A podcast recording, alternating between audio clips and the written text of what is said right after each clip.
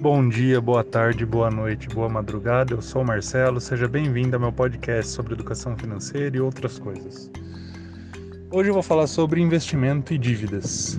É muito normal as pessoas, né, quando tomam conhecimento do mundo dos investimentos, começar a querer investir de qualquer maneira, mesmo se tem dívidas. Dica: se você tem dívidas, não faça isso. Primeira coisa a fazer quando você tem dívidas é quitar as dívidas. Mesmo que você tenha dinheiro para investir, é mais negócio que as dívidas. Por quê? Porque os juros das dívidas são sempre maiores do que os juros de qualquer investimento.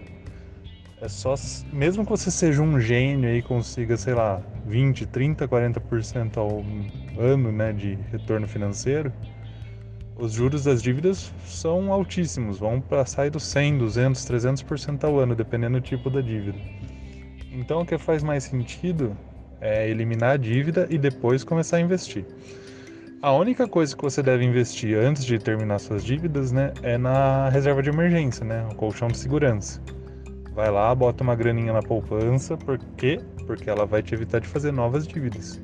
Se quebrar a geladeira, quebrar o carro, precisar comprar um remédio, etc, etc, etc, você vai ter esse dinheiro guardado, você usa ele e evita de entrar no cheque especial, de usar o cartão de crédito, de precisar fazer um empréstimo consignado, pegar dinheiro emprestado do pai, da mãe, do irmão e por aí vai, tá bom?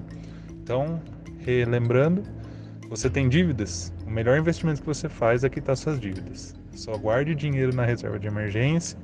Tirando isso, use toda a grana para pagar suas dívidas, tá bom? Por hoje é isso. Para mais conteúdo sobre educação financeira, entra lá no meu blog. O link está na descrição deste podcast. Um abraço, fiquem com Deus. Tchau, tchau!